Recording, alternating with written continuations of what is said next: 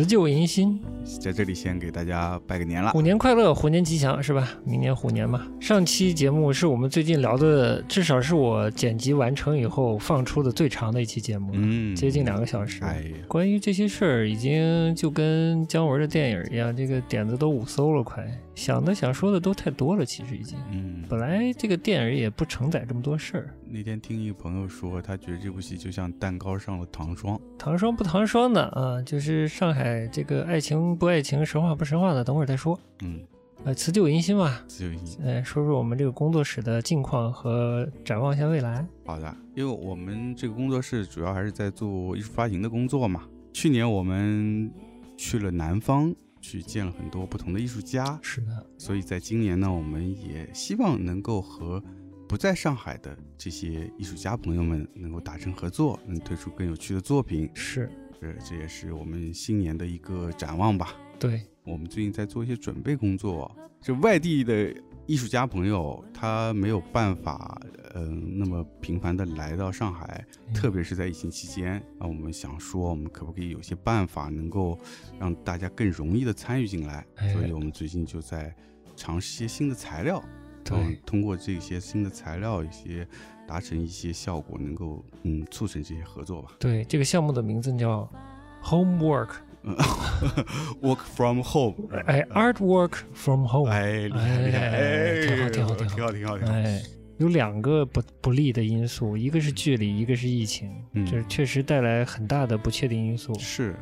从我们这个工作室成立以来，就开始哎经历各种各样的困难，但我觉得大家生活都经历到了。哎，哎，但我们也是一样，是。有国门的封闭，然后交通出行的不时的遭遇阻碍，嗯，就是让我们的很多计划也打乱了。对的。而且我觉得我们的工作性质还挺需要面对面的交流的。对，就版画这个事儿嘛，还是比较适合手把手。但我们呢，嗯就希望试验出一套远程协作的这么一套嗯系统。哎呀，其实好厉害，好像很厉害似的。嗯，其实也不是没操作过，嗯，以前跟在美国的艺术家都合作过。对，嗯，那还是我们在一个叫应务所的机构工作的时候，嗯 朗朗而够。朗朗而够，现在已经毫无关系了。嗯哎，对，当时就有这样的操作，也比较顺畅。是，但可能前提条件是对方也要有足够的技术上面和经验上面的准备。对，因为那个当时那个项目是作者已经在来到我们上海的工作室，已经嗯尝试过，嗯是有有了一点点经验，并且也给了他当面的一些指导，哎。然后接下来再远程去合作的话就会比较顺利。是，对，但现在情况是我们呃目前很多在外地的朋友可能之前都没有嗯尝试过，嗯，版因为画，完全没有经验，对。远程操作起来还是有些难度的。对、嗯。所以我们要多替他们着想，嗯，对，把工作量做一些提前量，嗯，提前做好，给他们更多的轻松的空间，哎，哎，来来做一些创作的工作。说到这儿，我们其实一直也在寻找和物色不同的这个艺术创作者。哎，哎，如果你对这个创作感兴趣，对版画也感兴趣，我们也欢迎大家自荐。嗯，当然欢迎，对对对，嗯嗯就感觉挺难的，嗯，嗯是，大家要不老实的在体制内工作着，嗯，要不已经去玩元宇宙了吗？元宇宙，哎，瞎说的，瞎说的。嗯，嗯元宇宙现在都是骗子才玩的嘛。嗯，厉害！哎呀，哎要死了。嗯，好的，这是我们最近在忙的事情。嗯，嗯，对，是为新的一年准备的，是吧？是的为虎年准备的计划希望虎年我们有些成绩。是是是，一晃好像感觉一年过去了，其实两年过去了。对对对，嗯嗯，那虎年还有什么别的企划吗？企划？哎，虎年还有些说点新的企划划，嗯嗯，当然企划这个都还在企划中，所哎以可以稍稍的跟大家透露一点。好，嘞，第一件事还是五年，哎，哎，我们也想虎虎生威一下。哎，呦，哎不得了了！我以为嗯。我们一直是 undercover 呢，underground，underground，嗯，呃，现在不分地上地下了，是哎。嘛？大家都压了。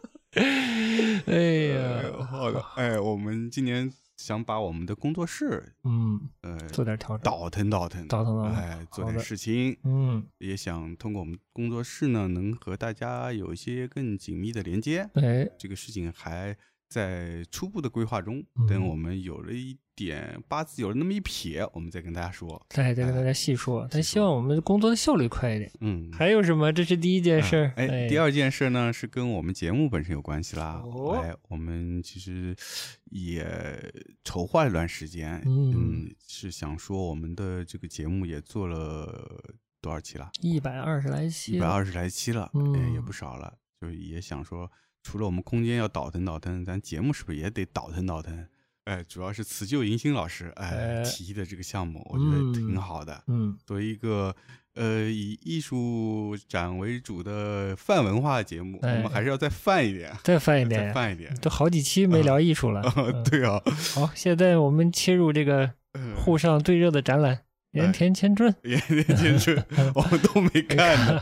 好呃，那就年后再说对，年后再说。我们看过了，可以跟大家再分享一下。嗯应该还是会去看的，应该会去哎看的对，这么这么大的一个大型的一个展览，对，而且很多人看了，我就是带呃颇有好奇心。嗯，嗯我也是，因为他这个展这次呃跟我们上次去龙看的帕特斯蒂尔还不太一样，因为这嗯次盐田千春的这个展呢是，嗯、那个叫什么美术馆了？森，森美术馆，就是东京的森美术馆，嗯，是在大概是一八年吧，我这时间有点不太清晰没了。关系。对就是之前在森美术馆这个同样的展览是引起了非常好的反响，当时也创下了森美术馆的观展人数的最高纪录，哎非常厉害。嗯，所以呢，这个这次龙美术馆的这个嗯延年青春展呢，是直接把当时那个展平移了。平移过来。嗯当然了，因为根据现场会有一些调整，嗯，但是整个策展的团队是原班人马哦，过来策展的。对，听朋友说，据说这展也在台北展了。哎，对对对、嗯对，在台北展了。嗯嗯，应其实该是台北展完了来了上海。嗯然后据说票价只要三十几台币，嗯新台币，嗯，折合人民币不到十块钱。嗯，嗯，就是这个反差就实在太大了。那哎如何体现上海是一个有艺术神话的城市呢？哎哎，那当然票价也不能落后票价。也是神话。哎嗯，搞他个小三百，嗯两百八好像是。两百八是吧？嗯，嗯，突破三百指日可待了。哎，如果这样下去，我比较期待元宇宙里面办展了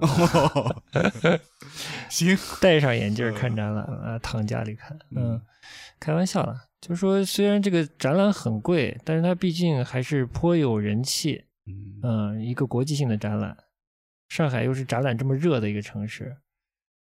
嗯，很多爱看展览、爱在展览上拍照的人都可能已经去看过这个展览了嗯，已，经拍过了。那、已经拍过了。嗯那我们呢，还是相对比较严肃的去看一个展览，嗯，所以希望给用心看展览的人也做一些分享。是没错。好了，被我差远了，嗯，就差到这个艺术展上了。哎，其实说节目有点新的动向，是吧？除了艺术展之外，也向大家推荐一些别的文化啊产品。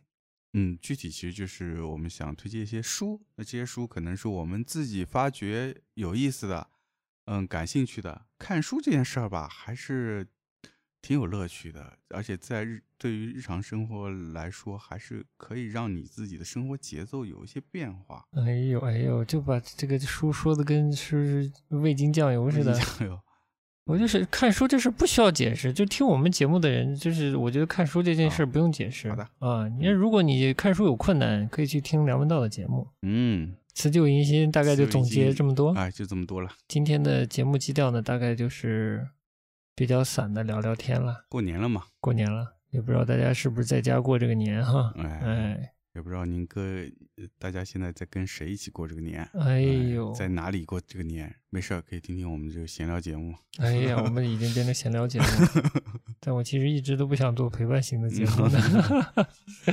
我们记得之前那节目也不太陪伴了。反正大家收听到的时候，应该是已经春节期间了。哎，哎，不知道大家过得如何，什么方式过的，跟谁在一起过，对吧？嗯，你预计会怎么过呢？休养生息，另外自己也享受享受文艺生活。你呢？你现在怎么打算？如果政策允许的话，啊，那我就回去过这个年了。嗯，我会背上我的 PS 四回家过年。哎，哎，最近呢开始玩新游戏了，哎，来说说这新游戏这个《是？死亡搁浅》已经玩完了，嗯所以不知道是前年还是去年的最佳独立游戏了，就国际上比较重要的一个奖项，叫做《极乐 DISCO》。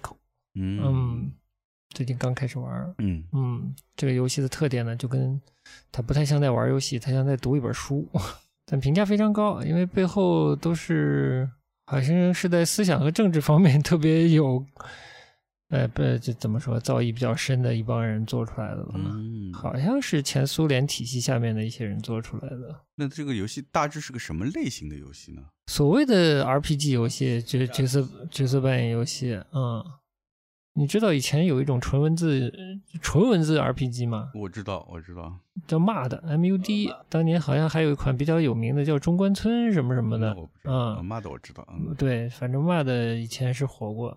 这个这这这太古典了，这词儿都，嗯，那真的就是纯文字，纯文字。极乐 DISCO 就特别牵扯的人文的东西特别多，人文社科的东西特别多，嗯对，关于历史的，关于政治学的，关于心理学的，就感觉是会读一本书。虽然其实网上的评价啊、分享啊、解析都挺多的，集合这个这个平台还挺好的，有时候分享的东西还挺深的。嗯像关于他们关于元宇宙的那个分享，我觉得那期节目是挺棒的。嗯前半部分基本把元宇宙作为一个幌子这件事说清楚了，嗯嗯，作为一个商业幌子。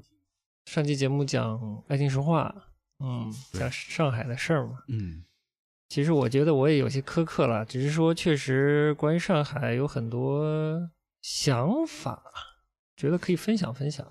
所以其实有点借题发挥，就借这个爱情神话来讲这些事儿了。嗯至于爱情神话重不重要呢？我觉得真的不重要。至于徐峥重不重要呢？对我来说确实也不重要嗯。倒是我听了一些听了一些其他的节目，觉得好，我其实嗯其实挺理解的。你是说这些节目觉得好是吧？对一些其他的播客节目，嗯，觉得这部电影还是挺好看的，嗯，有一些催眠的药物的成分的感觉啊，是这个意思吗？你这，呃你比如这个，我都不客气了，就看理想的编辑的节目，嗯小姑娘们就觉得挺好的，嗯，嗯，又说不出好在哪儿，也没说出来吗？就说不太出来，嗯。就觉得很温暖，很有幸福感，嗯。但又觉得自己真的在上海的话，会觉得有些有呃有紧张感、有身份的感觉。但是这个剧里面，就是这部片子里面的上海呢，反而是令人很舒适的。嗯，其实有的电影是要达到这种效果的，对啊对，嗯。就是要假的很可爱。嗯嗯。这个其实不算是贬义，因为有很多的爱情故事，其实港片里哎曾经就有很多假的很可爱的港片呀，那种爱情港片，其实很多的。嗯但你说有没有拍的好一点又温暖的港片类的一个呃爱情电影呢？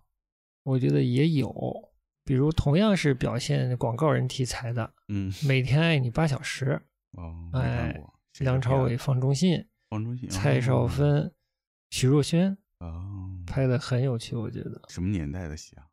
嗯，两千年后，两千年后的哦。嗯那你说再近一点呢？比如说《月满轩尼诗》，嗯，我觉得就是对现实的夸张，有时候是把现实夸张，让它更明显，嗯就是让真的生活在可能生活在这个城市或者对这个城市了解的人会心有戚戚焉。嗯嗯那有一些夸张呢，可能就是只是为了让剧情更通顺，让人物关系更通顺吧。嗯，我不知道，反正有的港片在处理背景和环境上处理的比较好，有的可能跟《爱情神话》差不多。但毕竟香港这个地方的电影太多了，至少曾经太多了，就是对这个城市的反应，它的层次是非常丰富的丰。富的，嗯，对所以它偏真实的也有，偏虚幻的也有，描写不同阶层的也有。就你可以从不同的侧面、不同的这些文艺作品来看到香港的一个样貌。对，而上海呢就不一样了。描写上海的电影就凤毛麟角，对吧？除了《小时代》那种，那就叫电影嘛，是吧？啊、嗯就那是更把上海当北京版的一种电影了，更加虚幻对。这次相对就实了一些，嗯，所以让很多人还觉得比较接地气，比较踏实嗯。因为很现在有一个现象，不知道大家有没有注意到，我就开始了，嗯，就是很多文艺作品跟好坏无关，它的城市是架空的，嗯，哎。哎，是吧？哎，包括电视剧，嗯，包括小说，包括电影，经常都出现一些这个假称的一些城市，对，什么宁海市之类的，对吧？对，呃，你又分不清它是在哪个南边儿，啊对对对，是东边是华东是华南都搞不清，但你只知道它是一个沿海城市。这个这个话题一说啊，就太大了，咱就嗯收住啊、你别看这是一个小小小的细节啊、嗯 h 是 H 省 W 市之类的是吧？嗯啊，这种变相的匿名这种操作方法，在文艺作品中特别的常见。对这个话题跳掉吧，但是你再跟跟我说两句，故意要把这个城市的名字给虚掉是什么意什么个用意呢？各种风险都小了呀。比方说呢？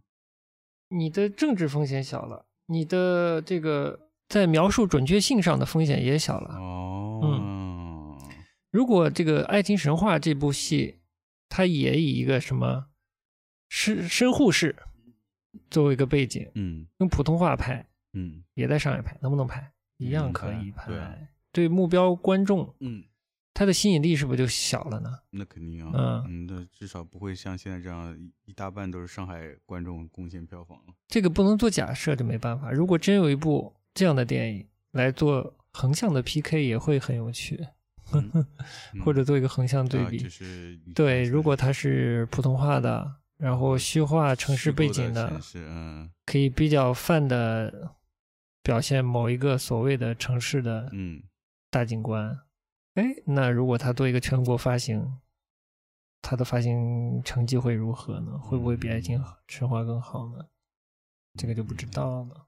我想说的是两件事，一个是它比较真实的使用了城市的名称，使用当地的语言，这个其实在最近的中国的文艺界算相对罕见的做法了。嗯还有一个就是城市文化，国内的文艺作品我看的少，电视剧看的少，但是我们出差去广州看电视也看了一点儿电视剧，嗯对吧？非常的差，国产的电视剧非常的差嗯，太差了，就是像没文化的人拍的样，拍给没文化的人看的。嗯，吴奶奶吗？吴奶奶还算不错的，而是那个金针的和那个东方卫视正在放的那个偶像爱情剧，太假了，那什么玩意儿啊？就是佟大为演的，哦哦，对，对佟大为还这么好的演员演的那什么玩意儿？虚构文学，国内的虚构文学我看的也少，所以我不知道。嗯电视剧因为印象已经很坏了，出差的时候又看了一点，依然的坏，甚至加深了那个坏的印象。嗯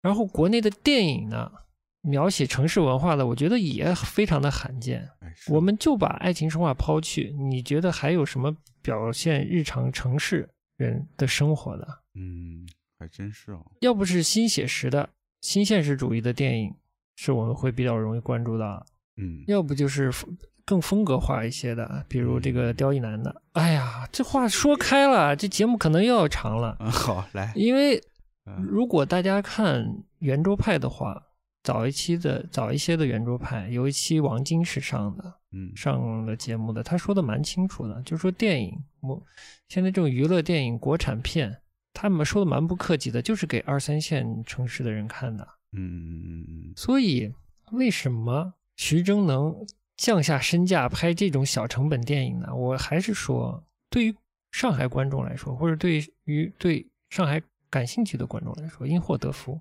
嗯嗯，不然他不会拍这种小成本的这种面向一线城市的轻喜剧的。嗯嗯这个在二三线城市就更大的电影市场是吃不开的东西。嗯所以这个我也听这个看理想的编辑们说，哎呀，就是很少能看到这样的电影，好少见呀。嗯，好希望能多看到一些这样的电影呀。真的是啊，所以就我这是我就想说，这个很清楚，就拍电影的人根本就把你当受众以外的人来对待的好吗？所以你看某些社交网络总觉得很无聊，对不起，你也是小少数人，嗯哼，嗯，就像我们一样，我们的节目其实面对的也是少数人，是是。所以某些什么播客榜单没有我们很正常，很正常，哎，我们就是播客界的 undercover。undercover，，哎呦，哎，我们就是播客界的 CD 机，呃厉害厉害，哎，他们的特点是什么呢？就是他们现在都还是 private，嗯。就是既没有被收购，嗯也没有上市嗯啊。如果所知不错的话，哎，好了，跑题了，跑题了，嗯，就是这个意思。意思就是市场并不照顾你，所以各种有理想的人，或者觉得自己有品位的人，重新想象一下自己在中国所处的这个人口的分布，文化人口的分布，不管是娱乐产业，就是把它说成一个大娱乐产业吧，基本还是资本驱动的。嗯，所以资本驱动的后面你能看到的内容一定是更大，其实它代表了代表了中国的大部分人，嗯。可能是更大的一个人口基数的审美趣味，嗯，而有一小部分的人呢，嗯。那些少数派呢，又分化的很厉害，嗯嗯，他们已经有能力找自己喜欢的东西了，嗯嗯，但他们可能分化的很厉害，可能有的是喜欢亚文化去了，有的玩游戏去了，嗯有的研究历史去了，啊有的研究 SM 去了，就是研究什么都有他不。一定就选择在在电影这块去寻找他的一些呃粮食。对乐趣，嗯，对，即便它有了一个相对小众化的口味，不代表它就，但未必就研究的有多深，其实，嗯或者它能不能有有，他的眼光会到哪里就很难说了。眼界和眼光能走到哪里就很难说了，因为这毕竟是一个相对小众的东西，就是他研究的东西可能是小众的东西。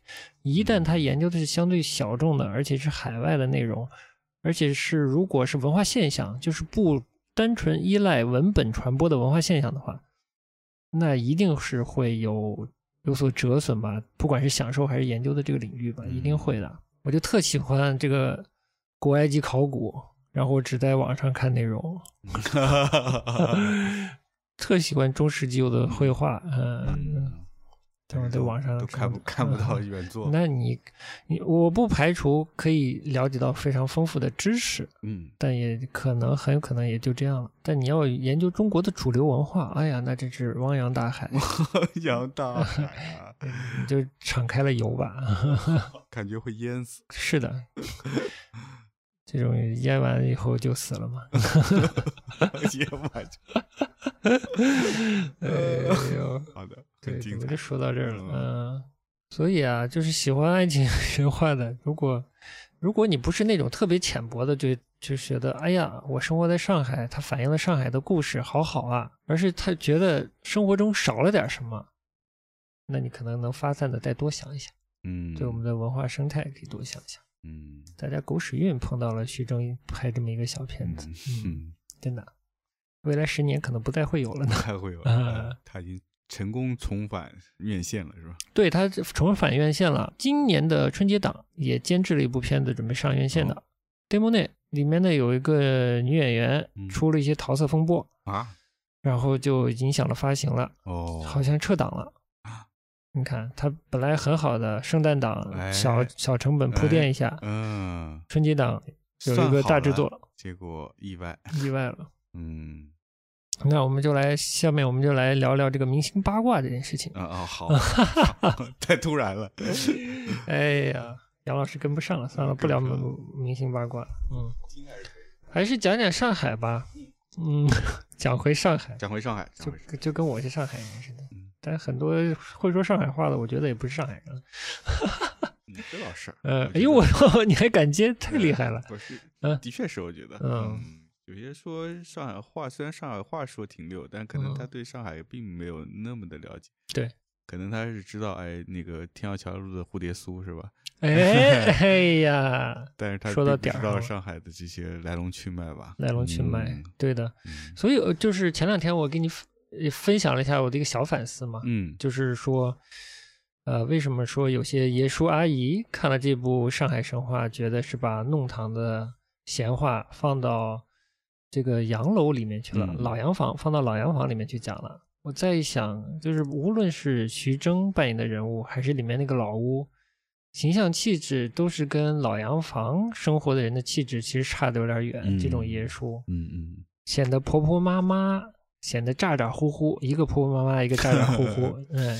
嗯，你说说吧，你你外公以前住法式公寓，后面就是洋房，对对真的老洋房，真的老洋房。对，你小时候看到的老洋房里住的人是什么人？那已经不是那一代的已经不是那那一代代了，但是他多少有还比影响。较近，就是嗯可能是他们上一代就是原来的老洋房的这个对，所以老洋房老洋房里上着年纪的人，对，嗯所以就是我记得小时候去呃，这路过那片老洋房，经常能看到这些老洋房的主人们出来，在门外有些交流，就整个看上去的人的气质就很优雅，嗯。说话的那种节奏、那种态度、那种行为举止，你就看得出他是家教好，修养好，谈吐是收着的那是种，是吧？啊嗯以及就是有时候会通过他们的那个玻璃窗，或者他嗯们有时候正好打开门，看到里面家里的装饰、陈设，陈设那种整个风格就是，嗯，很沉着，然后不会很张扬，没有很华丽，但是让你觉得他们很讲究。嗯这可能都是上一辈或者再上一辈慢慢这样一代一代流传下来的一些习惯也好，生活方式啊也好，都是保留下来的。嗯嗯，不光是跟那个里弄的居民，就包括我觉得跟住公寓的居民也还是嗯有不一样的。啊，你说是是老公寓、洋老房公公寓，对嗯对对。就我觉得老公寓大部分可能我猜啊，可能跟我外公一样，就是解放后干部知识分子干部分的是分的房，嗯对的。嗯但是洋房嗯，它多少还是跟那个房子本身是有关联关联的，跟主人有关。对对对，嗯所以这个家庭背景肯定是不一样的。嗯住那个公寓的这些，可能有有很多也是从外地来的，嗯，然后来沪的，来沪，然后嗯才才进入到上海的社社会生活里面，才融入到这个社会上海生活里面。对，特别是那会儿有很多公寓楼，它也是有像小区一样的嘛。那小区可能也是某一个单位，其实跟部队大院包括学校大院有点像，性质有点像有。点像的。嗯嗯，我记得我外公家旁边就是上上英的那种，嗯、不叫宿舍了，就上英的那个家属家属楼和家属嗯院儿。对，嗯那就经常路过它里面，就感觉那就跟部队大院差不多，其嗯实也大家也是普通话交流啊，这种感觉。嗯嗯，就说说说上海的事儿，嗯，顺着电影往下说。是其实，呃，桌上放了两本书嘛，之前的节目也说晚一点介绍。一本呢是跟当下的上海有关，哦，一本呢是跟过去的上海有关。跟当下的上海有关的这本呢，我先提个问，这两本请您说，这两本都是非虚构吗？不严谨的说，可以都说成非虚构。有一本是典型的非虚构，其实这本就回忆录性质的；哦，另一本呢，没有那么典型的非虚构，嗯，就是关于现在的这一本是二零二一年出版的《蒙尘记》，嗯作者叫夏佑志，这是我们的听众朋友寄给我们的。哎，他的本职工作是编辑，哎，也是英文书的译者，也给我们推荐过不少好书了。我觉得也很感谢《蒙尘记》啊，这个是出版社在推广的时候给人的嗯感觉是一本这个在摄影上有点像李宇的这种扫街的影集。嗯，但真的拿到手呢，它其实不是扫街影集，它是一本散文集。但我看完以后还是蛮意外的，嗯就是作者的文笔确实令我蛮意外的。哦，就我意外的好，意外的好，嗯还颇有一段时间没有看到这么好的文笔了，能把日常中的小细节，就会会有一些巧妙的视角的转换，把一个庸常的小区生活带出了一些带出生命感，你知道吗？带出时间的感觉。以前看《三联生活周刊》的时候，每本《三联生活周刊》在前面会有会有四篇杂文，嗯，我当时很年轻啦，觉得每一期的杂文都颇有些可看的部分，嗯就是以日常带出一些小哲理的感觉，它会让我想到这部分，但是他从生活的小细节升华的时候，嗯，它有的部分能让我想起木心的文笔，哦，就是就在这个区间之内游走吧，我觉得还是很不容易了。嗯，诶他是一个文艺工作者，呃，对，我就好奇他这个作者是生活在上海的文艺工作者，文艺工作者，体制内文艺工作者，在出版社工作的，哦，应该是国有出版社吧？嗯，就大概是这样。嗯所以他就会写到一些他在生活中、在小区中遇到的人，在带孩子中遇到的状况，在搬家时候遇到的状况，观察小区中邻居的生活的状态，但是它都有一些时间跨度的，嗯，比如描写广场舞，今年有哪些爷叔阿姨的状态如何，爷叔的状态如何，随着时间的变化，有的阿姨来了，有的阿姨走了，旁边的爷叔的变化又是怎样？在搬家的时候，他又会观察新住的房子墙面上的一些手指印，嗯，然后通过这些手指印再观察到他的邻居里可能有残疾人之类的啊，就是通过这些小细节勾出人的故事，再从人的故事来带出一种人间万象的感觉，嗯然后里面也会有一些感觉是有生活经验的人对生命的一些小体悟，又不会写的太大，但已经足够了。嗯，就这一点我觉得蛮厉害的。嗯，也会小区的宠物之间的关系和主人之间的关系都会写，就说低了嘛，鸡零狗碎儿的小事儿，嗯，但是它会它会带出有意义的部分吧，有生命意义的部分吧，嗯，其实很庸常，就是我忘记了，就是上海中环附近的小区吧，他住在那边，嗯，大概就是这样的。嗯，但你说它有多强的上海性？上海性这个词是我发明的吗？不知道，就是跟 上海这个城市的嗯关联关联度有多高呢？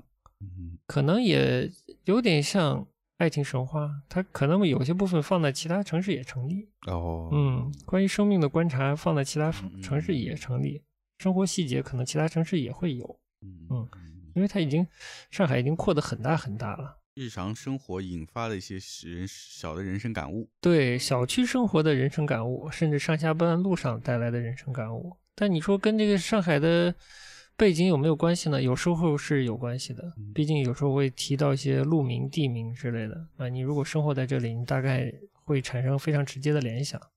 总之，文笔是很好。嗯就虽然它这么轻，但是对愿意读纯文学的读者来说，我觉得也是不坏的选择。嗯对，这是这么一本书《蒙尘记》。我刚拿到，以为是一一本类似这个上海蛮著名的老一辈摄影师叫陆元敏嘛，他以前就是啊，呃上海扫街嗯拍黑白上海街头景象的，我以为是延续他的延续他的创作方式这个摄影集，那其实并不是，嗯，还是蛮文学的，也值得推荐。好的，哎，然后桌上的另一本书，第二本跟上海有关的书呢，嗯，就是跟过去的上海有关系了。哎，这本书的名字叫《生死在上海》，名字已经很沉重的但，其实呢，它据我所知发表过三个版本，嗯。嗯，三个版本的名字都不太一样。嗯，这本叫这我现在手上的这个版本叫《生死在上海》，作者叫郑念，嗯。郑成功的郑，观念的念，念想的念。嗯这本书是八八年二月第一次印刷的，手上的版本是八九年八月第二版的。八九年八月，其实也是一个蛮奇妙的时间点了。这本书的作者呢，他跟他的先生在一九三五年三十年代在伦敦相遇。三九年的时候呢，他们回到了战时的重庆。他先生是国民党政府的外交官。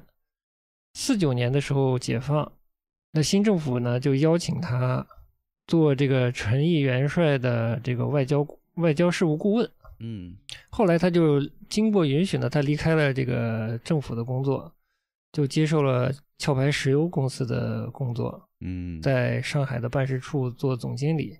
五七年的时候，她丈夫呢因为癌症去世了，就有一个英籍的总经理，呃，到上海做这个壳牌公司的办事处的总经理了。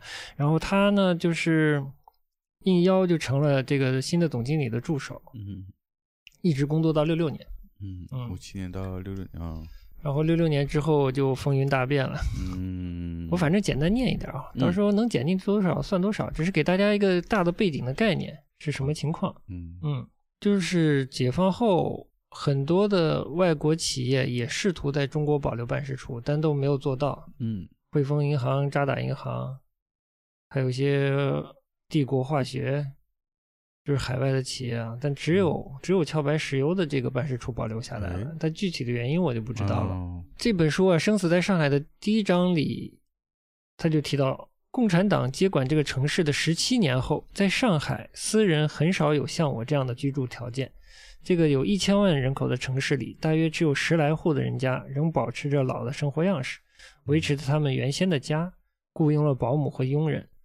党并没有命令人们如何生活。事实上，一九四九年，当党当共产党的军队进入上海后，他们阻止我们解雇家庭的佣人，以防加重失业的问题。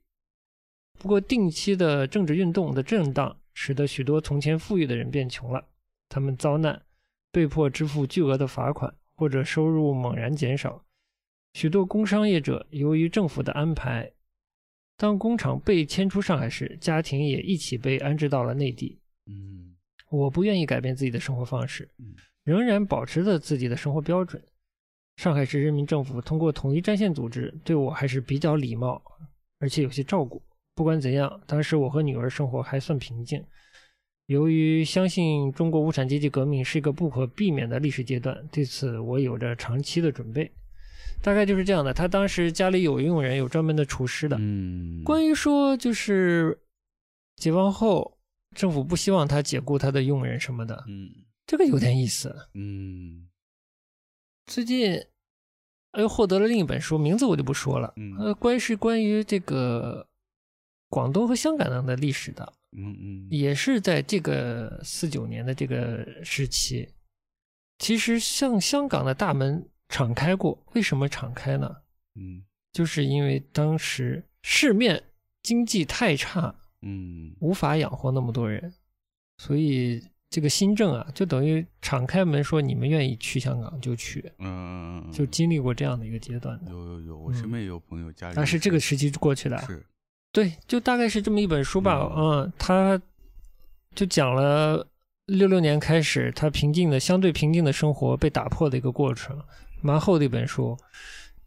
主要是因为他唯一的女儿在这个动荡中去世了，哦嗯，然后他就写了这本回忆录。嗯当时这位郑念女士啊，她是用英文写的，是在美国先出版的。嗯，所以她是在文革之后就去了美国。呃，具体的时间我不太清楚，应该是文革之后去了美国，嗯，然后在所谓中美的这个有一个外交的蜜月期十年，就是在文革后到八十年代末，嗯嗯啊、有一个蜜月期的十年，这基本是蜜月期末尾的末尾出版的一本书了，嗯嗯，颇有些历史价值嘛。这个嗯我只能看前面的一点，到了中间开始越来越深入的讲文革的具体的事件的时候，我其实有点心理承受能力有点差，有点看不下去了。嗯，就讲的我后来查了一下，当时这个郑念这位女士啊，应该住在也住在虹口区，就欧阳路，我们以前待过那条路。哎他说文革初期，所有的路，上海的路都改名字，改的跟革命有关，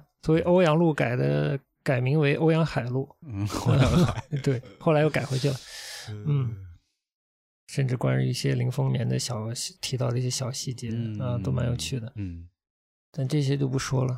嗯，后来我也搜了一下，在应该是在八八年吧，嗯不知道是八几年的时候，就这本书在美国出版之后，美国的出版界，呃好像是一个每周的一个读书和一个见面交流的一个公开场合，然后也有我不知道这是被录播还是直播的，美国的 PBS 一留着视频文档的，嗯。就是他当时他做的一个类似于演讲的分享吧，嗯，然后他的气度很好，呃大家有兴趣可以搜一下，嗯，看一下老上海人什么模样啊，怎么说话的，嗯，大概就是这样。好的好的，嗯，嗯。这是另一本书。哦，我刚才说说错了，是写的很清楚，自传体小说。自传体小说，嗯。不能叫 nonfiction 了。啊，嗯，但这本书叫自传体小说，我不知道是这边写上去的。嗯，因为我他的他在美国的那个分享我看了，我不记得他的分享里提到这是一本 fiction 了，嗯所以就大家自行理解吧。嗯啊、感兴趣可以研究一下。嗯嗯嗯。现在你手上这本是旧书嘛？那现在有有之后有出过新的版本？没有新版本，而且如果你试图在多抓鱼上卖掉这本书的话，他是不接受的。哎，嗯，这是对，这是老上海的故事。挺有意义的，我觉得就跟上一集我们推的这个静观上海一样，嗯就还是能看到老上海的一些很真实的一些，嗯，其实有些况味呢，放在这本书里呢，也有些意思，但有一下一下很难表述的清楚。嗯嗯，就是现在的上海给人一种非常兴奋网红扎堆的一个城市，对吧？新事物嗯非常多，好看的东西非常多，非常时髦，好像刺激着你，给你一种改革开放初期嗯，的那种兴奋感。这里是生活的下一个目的地，上海，一个洋气的都市，是吧？嗯我不知道啊，我假想对在上海之外的人，通过 media，通过媒介媒介哎传播出去的那么一个上海形象形，象，嗯，可能是这样的。但你用这两本书来看的话，你一下内心就踏实了。嗯，嗯它还是生活，就你生活在上海有时候，更不要说你生活在之前的上海。嗯啊、一本是现在上海，一本是之前上海，大概是这样。的好嘞，聊上海嘛，这集刚才调子也定了，就是比较比较闲散的瞎聊了，大家也不要嗯嫌我们聊的没内容啊，不要太嫌弃。嗯，对对对我们就努力让它有点内容就好嗯了。就刚才我们也说到了，我们是主要是我了，一厢情愿嗯夸大节目的属性，说我们是播客界的 undercover CD 机 什么的，对吧？？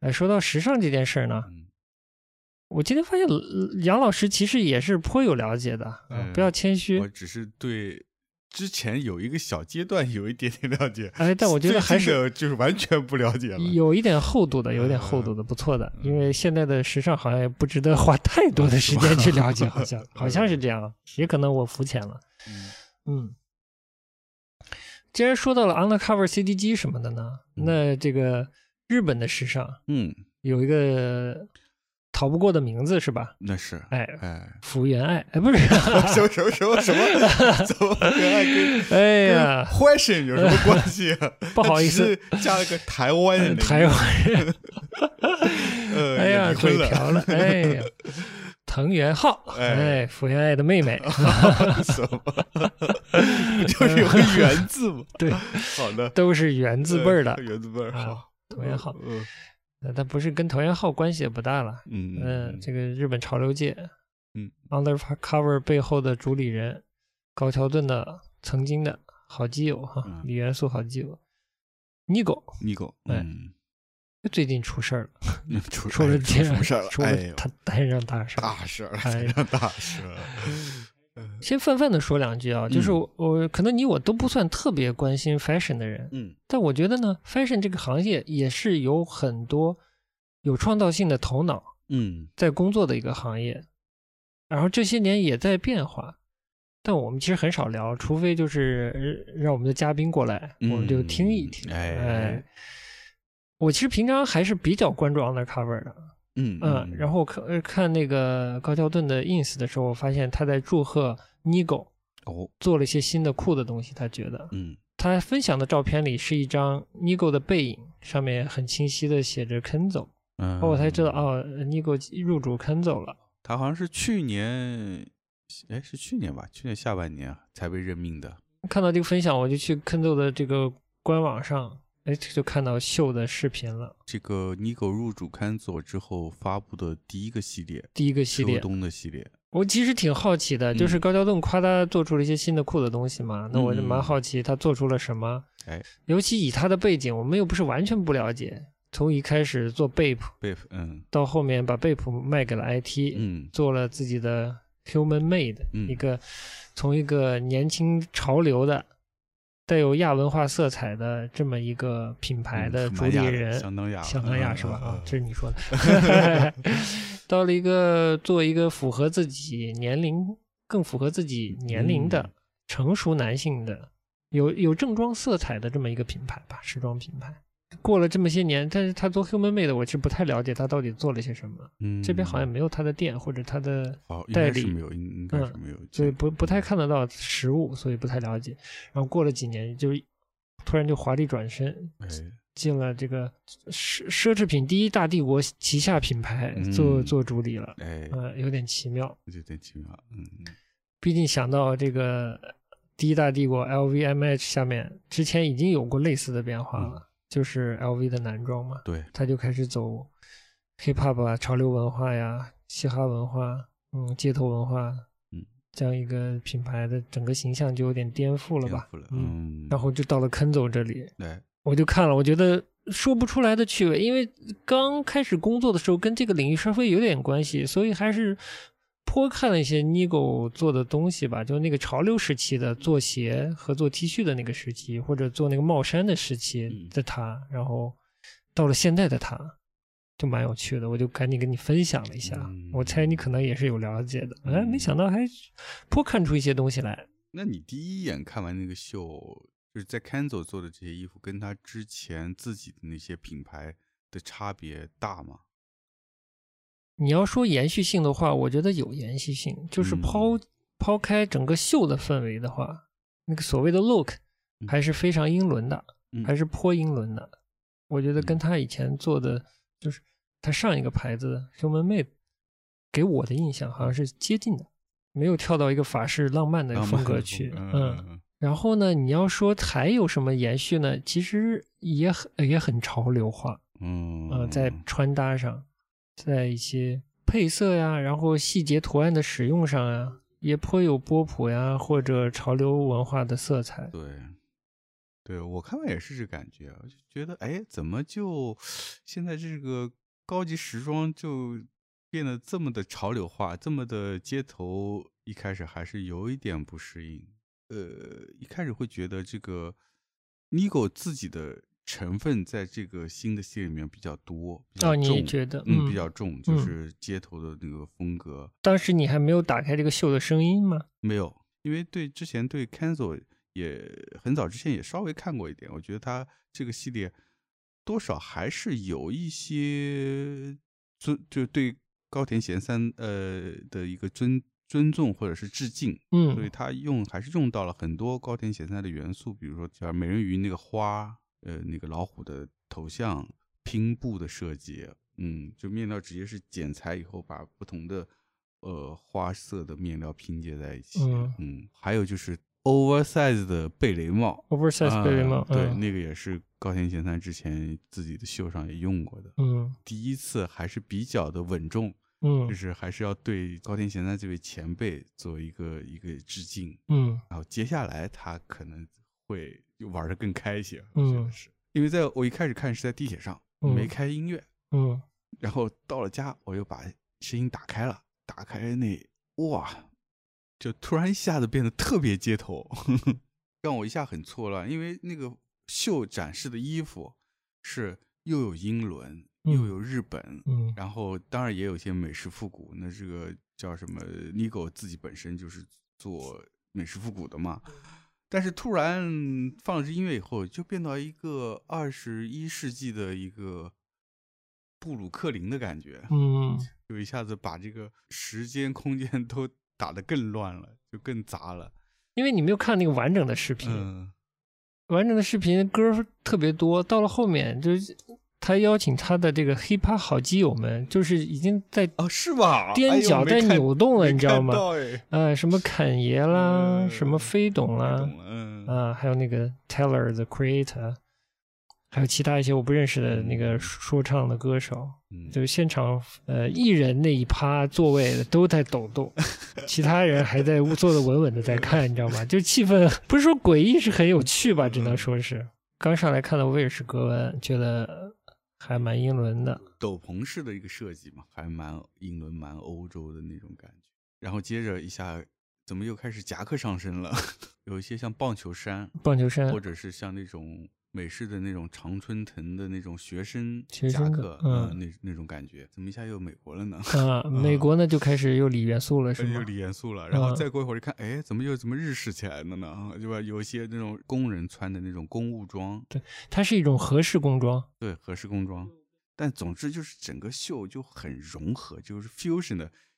点太多了，嗯，太多了。首先就是有些设计师他已经是特别像一个造型大师了，嗯嗯，这是一点。然后我觉得他就是整个秀，因为你没有看全场，嗯，如果你看全场，你就会会给你留下一个印象，就是他在展现他是一个有影响力的，而且能抓得住文化符号的，嗯，能输出文化符号，international 的这么一个，嗯。而且有造型能力的，嗯嗯嗯，这么一个设计师，哎，你这总结的挺好的，嗯，差不多就这几个点，对，嗯，有影响力呢，品牌本身有影响力，然后其他的影响力在于他请来的嘉宾，对，就是他能找来顶流的朋友们、兄弟们，对哎顶流的音乐圈的朋友们，哎然后毫不客气的使用朋友们的音乐嗯。来做现场的秀场音乐，嗯嗯，嗯，使整个音乐的氛围跟时装的氛围有一点跳脱，我觉得这相当跳脱，就是因为他举办秀的那个场所嗯也不太适合那个音乐，因为那个是法国很有历史的一个拱廊，就叫什么 Vivian 拱廊，嗯这是一个等于是一个老的商店街的那种感觉，嗯，就有点像我们以前去日本会到每个城市都有个老的商店街商，店街，就那个气氛，就是它跟这个音乐，我觉得是不是特别搭的？嗯你甚至找一个欧洲或者法国当地的这种现代点的音乐，可能都好过这个。它整个的服装其实不是特别的法国，对我来说，也是它不巴黎啊、嗯你如果放香颂也很奇怪，相送是不太适合，嗯但是法国人其实有很多音乐人也蛮也蛮嘻哈的 fusion 的，对，呃他也混点嘻哈对，嗯只是他要就他叫强输出他的朋友圈，他的影响力，啊，所以他是是是这是个明显能感觉到的，嗯没错，嗯，所以他都不使用观念性的或者氛围性的音乐。现在这个阶段能输出的，跟自己有关的，跟自己的朋友有关的，跟 Kenzo 有关的东西都用上了，嗯，几乎都用上了。里面有些 look 也挺 undercover 的，啊、哎包括一些手套的使用是，嗯、有一些穿搭的，在搭嗯配上也、也颇有一些 undercover 的色彩。对你刚才说到这个这个，现在很多设计师都变成一些造型大师了，是吧？就如何搭，就像你说的，你看到了很多抢眼的单品，就跟以前我印象里看时装秀，就是都是一个一个模特一个模特出来，都嗯是每个人都是单独一个经过设计的、精心设计修饰的这么一个完整的一套。感觉看了这个 Nigo 这个秀以后，就觉得他就是每一个单品在我眼前飘过。嗯啊，一组单品一组单品，越来越浮夸了。但是他们在造型上又是很有本事的，有时候会把一些非常基本的单品配合一些细节，配合一些小的配饰，帽子、眼镜，或者一些围巾，或者一些其他的嗯，或者整个 look 里加一件浮夸的衣服，就是然后再加上穿着的方式、配搭的方式，使得整个人看起来，就整个这一个组合看起来非常的浮夸。嗯，但你只要去到一些细节，再再穿那套东西，可能看看起来蛮严谨、嗯，蛮踏实的一身东西。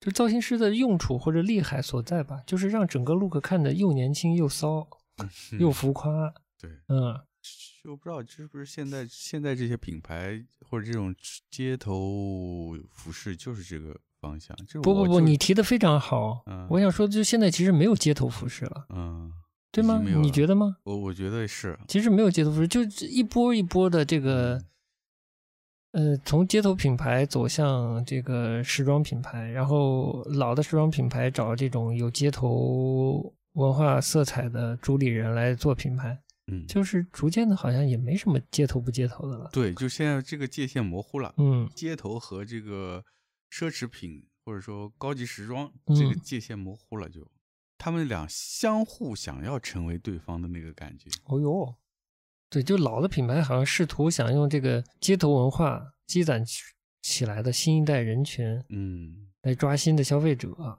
街头文化本身又代谢的差不多了，不知道可能街头文化还在以另一些形式苦苦的生存下辈子什么的。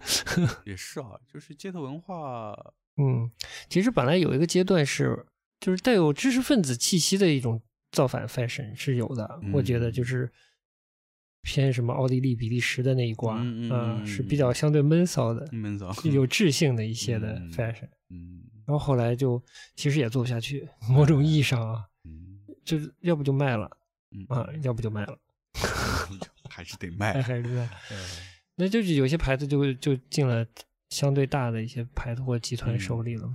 嗯，嗯也包括德国，包包括鸠森的，搞来搞去的跟 Prada。嗯，就是街头服饰本来就是前面我就说了，它其实就是本来是亚文化，亚文化，小众，特别嗯小众，特别地下。对，现在好了，变成满大街都是了，那就、嗯那就它就不存在了，就嗯，它存在的那个根基就没了。我觉得可以跟小红书就扯起来了。来，就是我是想说，所有的叛逆亚文化什么的，它都嗯有一个时代的主流的事件吧，或者文化嗯标记吧。嗯那六十年代就是小红书嘛，嗯，这全全球左翼都受影响的。嗯，对啊。但你知道啥是小红书吗？毛主席语录。那你知道红宝书是啥吗？红宝书我不知道，红宝书是啥？俞敏洪的新东方时候学 GRE 吧，好像啊，考 GRE 的一本必必修的一本圣经。对，考试的辅教辅书其实是，但其实红宝书呢，在文革的时候也是毛主席语录的，是三合一袖珍本。嗯嗯，哎呦，还文库版呢。哎，文库版，哎，那小红书也是文库版吧？呃，也是。对，生死在上海里面怎么写这个小红书这个事儿？其中有个小段落就说，在大厅的角落里，有人站了起来，拿起毛泽东语录《小红书》，嗯如此称呼是因为它有塑料的红封皮，任何人必须有这本小红书。嗯 Anyway，这是六十年代的时候嗯。哦，我想起来了，我嗯小时候看过，啊，你还看过在我奶奶？家看过。这怎么就想起小红书了？嗯，就是那是那个年代的年轻人的叛逆，难道不是吗？是是是被勾引出来的叛逆，没是被灌输的叛逆。而且其实年轻时候你不知道好歹，不知道好坏，是也不知道自己要什么，对很容易被一股潮流带着走。对，什么概念都是模糊的，都是模糊的呃你帮他定性，他就这么认为了，对的很容易。嗯我就像我们以前年轻时候，可能刚开始听一些西方的音乐，嗯就嗯是那不是电台的人说什么，或者卖碟的老板说什么，我们就觉得是什么，嗯因为你没有别的渠道获得信息来佐证他说的东西，你只能通过时间和更多的更吸收多的，吸收，嗯你才能够判断。我就包括艺术潮流也是，就是就像那个很多这种所谓的先锋，我觉得先锋大多数都出出现在这个可能这个艺术家或者音乐家，呃，十十几二十来岁，特别年轻的时候。嗯他才有这个能量，然后有这个胆识，是说我不是特别清楚时候，我就要先行动做起起来，嗯对，嗯然后才会做一些很激烈、激进的一些行动嘛。嗯嗯对，但有的人可能是逐渐在他这些激烈叛逆的行动的过程中，嗯，慢慢环境和周围给他如果是正反馈的话，对对对，可能看起来是单薄而充满了热情的、嗯，激动的行为，或者是思路，嗯。他如果得到了正面的反馈的话，他可能会坚持下去，嗯嗯嗯，甚至一直坚持到老的。环境与心理嘛，环境与心理，环境也很容易改变人的心理嘛。这个环境绝对很容易改变人的心理，嗯，所以要时时事事的自省，嗯。呃，和审视环境。嗯。所以我就很奇怪，就是这些这些符号的再运用，都显得有点儿就缺乏责任感的一种再运用。新东方把自己的一些啊。教辅书叫红宝书书，但是嗯可能是被学生或者在偶然的情况下成为戏称的，我不知道。嗯但小红书可是扎扎实实的就叫小红书呀。嗯那如果你如果是个不了解这段历史的人，使用了这个名字，啊，不了解这段历史的人就使用了这个平台，也就算了。嗯但我很怀疑这个呃这个公司背后的人一点都不了解这个名字，嗯，就叫这个名字。我觉得他们可能没有这么不审慎吧。嗯应该嗯，那这个背后呢，就有一种奇怪的相互的默认。嗯嗯，那再说使用的人，你说李银河在有小红书的账号，我就觉得很奇怪了。嗯 读过一点王小波的都知道王小波的作品，这个所谓文革在里面占有多重的成分，嗯，甚至对他的这个文学影响，甚至对他的世界观吧，和他后期的对文字的创作有多大的影响。嗯社会主义体制下的还是文革的经验，对他的文学有时候是一种是背景板，嗯然后这个背景板的特质呢，有点限制了他的文学。嗯嗯嗯嗯就好像不在这块特殊的背景板下，他的故事生发不出来，然后人物的性格也生发不出来。嗯但他的那个特质呢，就是压抑的和反思的。但没有这个背景板，他的压抑和反思好像不太成立。嗯它的价值甚至就是来自于那一段经历，当然也是那段经历之后的经历也是重要的了。他经历文革啊，包括他那个下乡插队之类的，知青下乡插队这些经历，都是对他非常重要的创作的。我不知道叫人生经验还是精神遗产好，可能更多是人生经验吧。嗯，人生经验。那结果啊，这个遗产继承人 林和老师好像小红书也玩的飞起。哦，那你再说这个教授老师，嗯，这个我就比较难说，这比较难说。对，因为那会儿教授教授本来就是比有点受当时六十年代左派思潮影响，受左派思潮影响。那会儿其实整个欧美西方国家的这个左派的思受左派思潮影响的这个年轻人，对当时在中国发生的这个文革还是非常向往的一种态度。对，因为他们其实根本嗯不知道到底发生了什么到底发生什么。嗯，我很难把教授想象成一个这样的年纪，然后对历史上这么重要的一个阶段发生的事情，就是没有一个稍微不管是批判性还是公正的一个再审视。是，嗯，对这个符号没有新的认识，我觉得也我对我来说很比较难想象这件事情。嗯，但我猜想，可能他不一定知道这个小红书的意思。这个代名词，嗯，那就是我们不说生活在纽约的日本人，就说生活在中国的中国人，嗯，时下用了一个这样的 A P P，嗯，来传播网红用小红书，你觉得是不是特别分裂，精神分裂？哎呀，大过年的，我怎么就扯到这么 分裂的事儿？很年轻的人应该是，就是年纪越递减，可能了解它。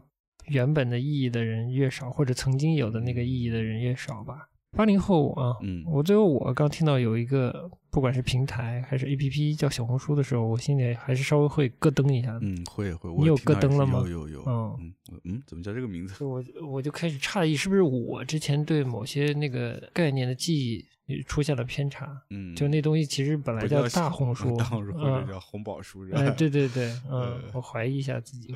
嗯。就是文化敏感太低了吧？嗯，就是对对一代人伤害这么大的一个符号，就拿来就用了，不行，这个下期一定要放松聊放松一点的事情。刚才刚才节目下面听你聊，好像对过年这个事儿，现在观念情感上都越来越淡了。嗯，越来越淡了。我其实也差不多。嗯，所以不然不会把节目走向走成这样。对对对对对，就现在过年好像没有那么浓的过年的气氛了，家庭观念也变了，也变了，家庭形态也变了，变了啊，就很多东西都变了，嗯，社会也变了，大家也用小红书了，所以是过年的气氛也淡了，全都变了，哎。但你如果还愿意看的话，了解自己是谁的话，你就还是跟家长多聊聊天儿，嗯，平常多看看书，还是挺好的。这一点我觉得我挺同意的，就是因为我们到了这个，就是我们之前可能在年轻的时候，其实比较少跟父母沟通，嗯，比较少了解他们这一代，甚至他们再上一代的生活状况，嗯，因为大部分其实是。父母来关心你，关心你的现状，嗯，但是我们都很少去关心父母。我们都觉得他那是老八股了，对，老八股了。但其实我觉得过年反倒是个挺好的机会，如果跟家人在一起，可以聊一聊，嗯，了解父母，也就是了了解自己从哪来的嘛，嗯，还是挺有意思的。特别是我要说这个《金冠上海》，我觉得《金冠上海》看了以后，真的是会觉得，嗯，还是有很多需要去。就是还是有很多需要去了解的历史吧，嗯，也许好像跟我们现在当下生活没有特别直接的关系，它可能是一个。他人的一个历史，嗯，但这个每一个一个他人的历史就组成了我们现在生活的这个环境的历史，对，嗯，就不能做，就我看到在那个武康大楼外面拍照的那人，那些人，包括我们之前去这个去梧桐区，嗯，看一些店门口。有一些我也不知道算不算网红的女子吧，我因为我不知道怎么准确的定义定义网红，但是我看到造型凹的很奇怪，在被拍照的那些人，我就觉得她是网红。就看到一些网红把自己整个身体凹成一个奇怪的 Z 字形，躺在别人的店门口在拍照的时候，我就觉得，嗯，某种层面我看到了一堆瞎子，嗯。包括武康大楼，以前曾经就是被叫叫过跳水楼，你知道吗？嗯，就很多住在里面的，曾经文革时期住在里面的人，颇有一些就是选择的跳楼嘛。嗯，前前后后好像跳了约十位呢。嗯嗯，所以一度被叫为跳水楼。嗯，中性的说，这是这是一个疫情期间城市化过程的一个现象。嗯嗯。可能还会维持一段时间。会，等中国真的所谓的城市化，至少基础建设城市化程度变高，或者说农业人口比例逐渐的降低，可能景观会稍微好一些了。嗯嗯，但现在感觉就不可避免，人就得先过第一关，先见见洋楼似的。嗯，哎呀，这新年节目让我怎么整成这样？我 真是太愧疚了。呃，可以可以，也可以吧，嗯，换种方式过年嘛。换种方式过年。对，对，就这两年，我稍微会，就是每次回家都会向家里老人请教一点过去的事情。嗯嗯，多少会有一点。嗯，嗯，所以大家如果家里也有老人，老人也有故事，但不爱讲，可以试着跟他们聊聊天儿。哎，嗯，这也可以作为过年假期的一个选项吧。嗯，如果关系还算融洽的话，好建议。